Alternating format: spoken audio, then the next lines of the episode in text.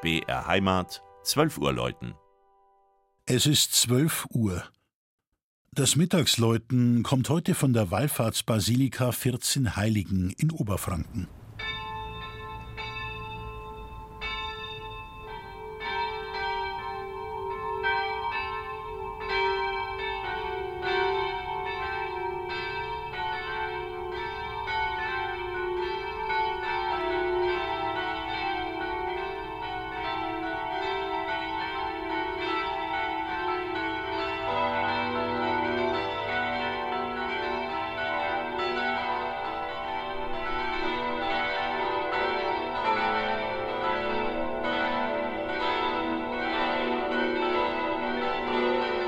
Der sogenannte Gottesgarten zwischen Bad Staffelstein und Lichtenfels im Obermaintal wird von zwei weithin sichtbaren Gotteshäusern geprägt.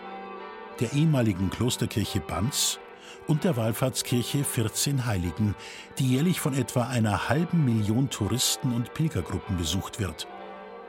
Nach der Legende erschien 1445-46 einem Schäfer aus dem Kloster Langheim auf einem Acker dreimal ein weinendes Kind. Bei der letzten Erscheinung war es von 14 weiteren Kindern umgeben und forderte den Schäfer auf, hier eine Kapelle zu Ehren der 14 Nothelfer zu errichten. Als auch noch ein Heilungswunder geschah, wurde schließlich die Kapelle gebaut, die rasch zahlreiche Wallfahrer anzog. Die Grundsteinlegung zur heutigen imposanten Kirche erfolgte am 23. April 1743.